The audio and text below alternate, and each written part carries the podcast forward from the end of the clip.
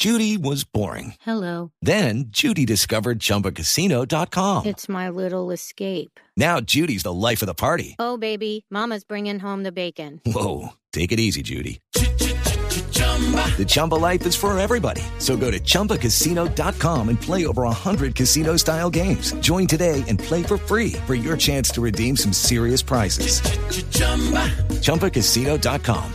No purchase necessary. Void where prohibited by law. 18 plus terms and conditions apply. See website for details. Habrá cambios políticos profundos en Colombia y esto conllevará modificaciones importantes desde la óptica de la diplomacia, desde la óptica del comercio, desde diferentes órbitas, con la llegada el próximo 7 de agosto de Gustavo Petro a la presidencia de Colombia.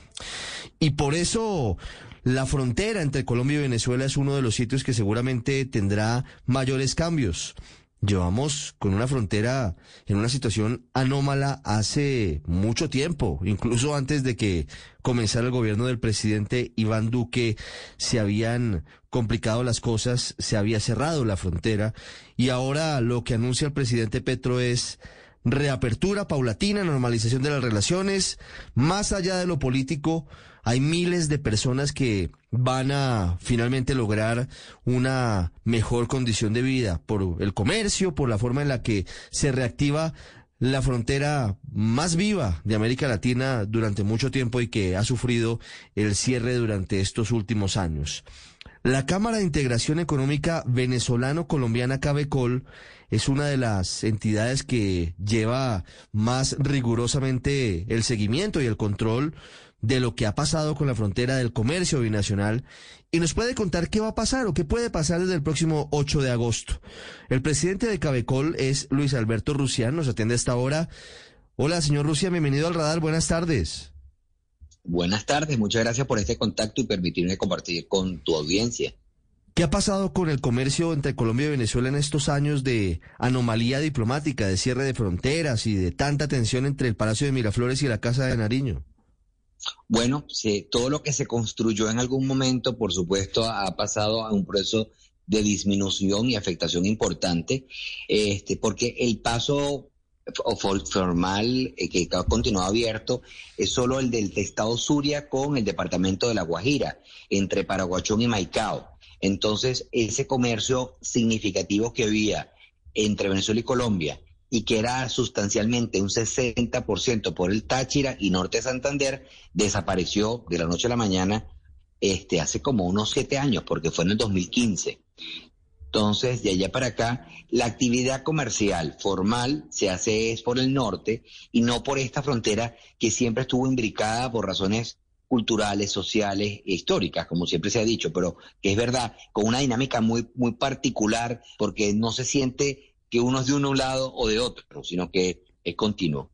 Simplemente por traerte unas cifras, un comercio que llegó a registrar un nivel de 7.300 millones de dólares, 7.200 millones de dólares para el 2008, fue cayendo progresivamente por, la, por varias medidas que se fueron adoptando, este, fundamentalmente, lamentablemente, desde el lado de Venezuela, este, hasta llegar, por decir alguna fecha que es reciente, que también tuvo entonces la afectación de la pandemia en el 2020, que llegó a estar en 224 millones de dólares de intercambio binacional.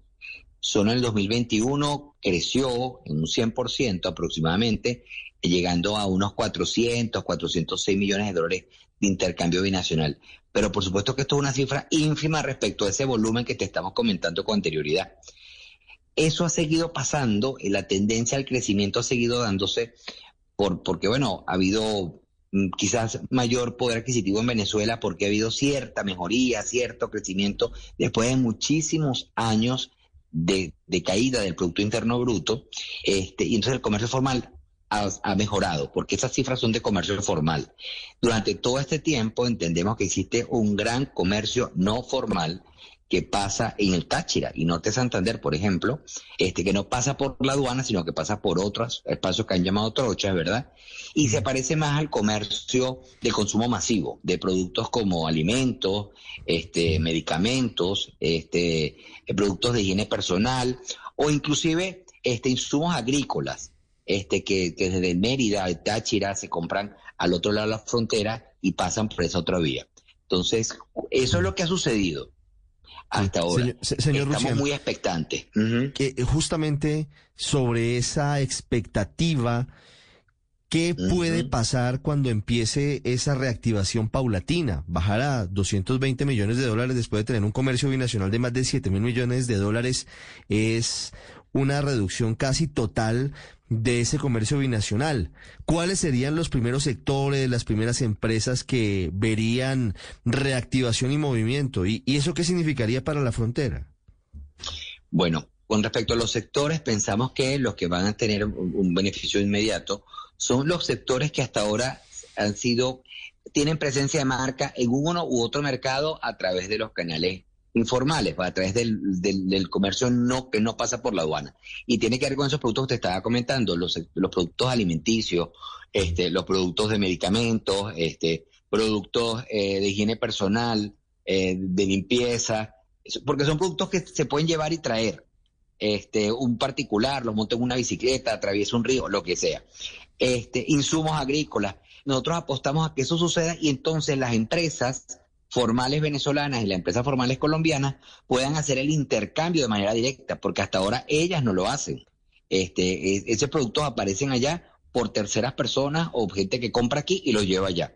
Entonces, eso, eso sería el, primero, el, primer elemento respecto a ese crecimiento y esa formalización. El otro tema tiene que ver con que va a generar inmediatamente una dinámica en crecimiento. ¿Por qué? Porque es que está retenido eh, e, e, esa relación habían cadenas binacionales, cadenas productivas binacionales de insumos de un lado que se procesaban en el otro y volvían al otro país, eh, de lado y lado, ¿no? En distintas áreas. Este, y eso va a, activarse. Está el hecho de que la gente pueda pasar a comprar en un lado o pueda pasar a comprar en el otro de manera mm, mm, con menos controles y menos limitaciones. Y además entonces poderse facilitar, como pasó en el pasado, este, otras operaciones, estudiar, este, verse con un médico, tener una operación clínica o quirúrgica, este, e, e, eso va a normalizar cómo ha sido la manera de vivir de la gente que vive entre el Táchira y norte de Santander, y entre Mérida y, hasta Santander, Bucaramanga, por decir algo, ¿no? Que ha sido, eh, eh, son lazos históricos de una manera propia de funcionar. Eso va a activar también todos los servicios de soporte de la actividad comercial, agentes aduaneros, aduanales, este almacenamiento, eh, eh, transporte de, carga y toda la gente, esta espiral de que a su vez va creciendo de toda la gente que a su vez trabaja con ellos. Entonces, es una expectativa. Lucky Land Casino asking people what's the weirdest place you've gotten lucky? Lucky? In line at the deli, I guess. Aha, in my dentist's office. More than once, actually. Do I have to say? Yes, you do. In the car before my kids' PTA meeting. Really? Yes. Excuse me, what's the weirdest place you've gotten lucky? I never win and tell. Well, there you have it. You can get lucky anywhere playing at LuckyLandSlots.com. Play for free right now. Are you feeling lucky? No purchase necessary. Void where prohibited by law. 18 plus. Terms and conditions apply. See website for details. Positiva. Inclusive en Venezuela se acaba de dictar una ley de zonas económicas especiales que habrá que ver si efectivamente en la práctica puede cumplir las expectativas, pero que es un instrumento con un régimen eh, aduanero especial, como sucede en Colombia con las zonas francas, ¿no? Que tratan entonces para una zona que está eh, fuertemente deprimida, este, reactivarla porque facilita, supuestamente la hace más atractivo para la inversión, etcétera, etcétera. Mm. ¿Qué tan rápida puede ser esa reactivación? ¿Qué tan rápido puede ser el calentamiento de la economía en el buen sentido? para que volvamos a los niveles que teníamos antes del 2015, con ese intercambio comercial que llegaba a los 7.700 millones de dólares? Bueno, eh, esos 7.000 mm, yo lo vemos como una cifra mm, que no es tan fácil, ¿no? Eso no es tan fácil de llegar. Este, eso es progresivo. Eh, ¿Qué tan fácil va a ser? Bueno, primero que se dé la señal de que el 8, el 9, el 10, la fecha que sea, este, si el 8 es excelente, si el 8 y si el 9 también, porque es prácticamente eh, de manera inmediata una vez que tome posesión el presidente electo Gustavo Petro. Eh, pero entonces, una vez que efectivamente los, agentes económicos, los actores de la frontera y los actores nacionales concienticen que efectivamente es así, porque se tiene mucho tiempo con una expectativa y no se termina de dar, y por una causa u otra. Entonces, es importante que los actores económicos, los empresarios se reencuentren y hacer encuentros empresariales para identificar qué es lo que está de un lado y qué está del otro, porque durante este periodo, eh, al menos en la zona, en la región de frontera, ha habido mucha afectación económica. Y hay empresas que han cerrado, otras que se han, o han migrado. Entonces, ver quiénes son los que están de un lado del otro y en ese reencontrarse, ver cuáles son las nuevas oportunidades que pueden otra vez reconstruir. Entonces, hay que reconstruir la comunicación, reconstruir la confianza, porque el comercio efectivamente lo hace la, la gente, lo, lo hacen los empresarios, lo hace la gente que va y que viene. Entonces, es progresivo, porque una cosa es que se dé la apertura y va a ser un momento muy importante, este, porque tiene mucho tiempo retenido y la gente esperando. De hecho, un evento este 4 de julio en San Cristóbal, promovido por el Fede Cámaras Táchira y por mm, eh, el Comité Intergremial del Norte de Santander, donde fuimos invitados distintas personas. Nosotros fuimos de Caracas, también hubo gente de Fede Cámaras, con Comercio, con Industria, eh, fue la Cámara Colombo-Venezolana desde Bogotá, fueron distintos actores para allá. Y la expectativa era muy positiva para esa gente que tiene mucho tiempo reclamándolo. No cabía la gente en los salones y el espíritu era de esperanza, ¿no? Lamentando lo que fue, pero ante la esperanza de lo que puede volver a ser. Entonces, eso se va a reconstruir y si las señales de seguridad jurídica, de seguridad personal en la zona, este, es de estabilidad y progresión en el tiempo, que eso es sustentable y no es simplemente algo coyuntural, porque eso es lo que nos ha pasado, este, por, porque por razones ajenas a, los agentes económicos, a los empresarios, se ha visto afectado el intercambio comercial por razones políticas, este, que no vuelva a pasar esto, porque entonces hay que tener claridad y seguridad de que uno va a ser un buen proveedor, por un lado, o el otro va a ser un buen pagador, este, que los mecanismos están. Son todas condiciones en el marco de una agenda que habrá que llegar a consensos y ver cómo se reconstruye y ver cómo se establece un acuerdo de promoción de inversiones recíproca, uno de los de tributación, que son cosas que pasan y hacen los países, este, se dan también ruedas de negocio y todo esto. Progresivamente ese flujo se volverá a ir incrementando y esperamos que al menos lo que ha sido informal pase a lo formal. Y entonces eso ya implica un crecimiento significativo en cuanto a la cifra del comercio oficial. Y ahí va también a haber entonces como algo de competencia entre la actividad que se da en el Táchira y la que se da en el Zulia. Porque en los últimos años la actividad formal del comercio entre los dos países ha sido entre el Zulia y la Guajira. Este, entonces, a lo mejor ahí también está el tema de cómo son las aduanas y cómo van a funcionar en un lado o en otro, como en el pasado se dio, y había como ciertos niveles de competencia. Por lo pronto entendemos que las autoridades, tanto el CENIAT como la DIAN, han tenido algunos contactos, han tratado de establecer protocolos este, para todo lo que tiene que ver con la actuación de las distintas instancias sanitarias, fitosanitarias, los protocolos inclusive por el tema de la pandemia del COVID. Eh, eh, entendemos que había una activación, inclusive, imagínate una aduana que ha tenido cerrado siete años, seguramente, aunque no hemos participado en las reuniones, hubo que asignar nuevo personal, nuevo talento, reactivar los sistemas eh, de, de, de, de, aduana, en este caso en Venezuela es el SIDUNEA. Todo eso ha tenido que ser para que las cosas sucedan, porque las cosas no pasan en el aire, las cosas suceden porque se hacen.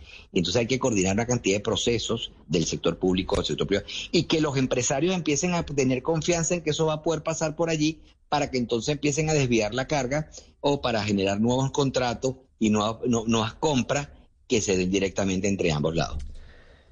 Es un proceso realmente largo, es un proceso dispendioso, son muchos años de prácticamente muy poca o ninguna actividad comercial formal, más allá de lo que significa el cruce de la frontera a un lado y al otro, porque son las mismas familias, no hay grandes diferencias. Aquí hay que empezar a revisar todo, las casetas de migración, las básculas, la infraestructura de los puentes, a ver si están o no habilitados para el paso de los vehículos, de los camiones, el pago en moneda, en dólares, en bolívares, qué va a pasar con el comercio, cómo se van a tramitar las deudas. Realmente es un nuevo comenzar y será muy bueno para, para los comerciantes, para miles de personas, pero sobre todo para los habitantes de la frontera. Son millones de personas que se verán beneficiadas con esta situación y más allá de la frontera, porque esto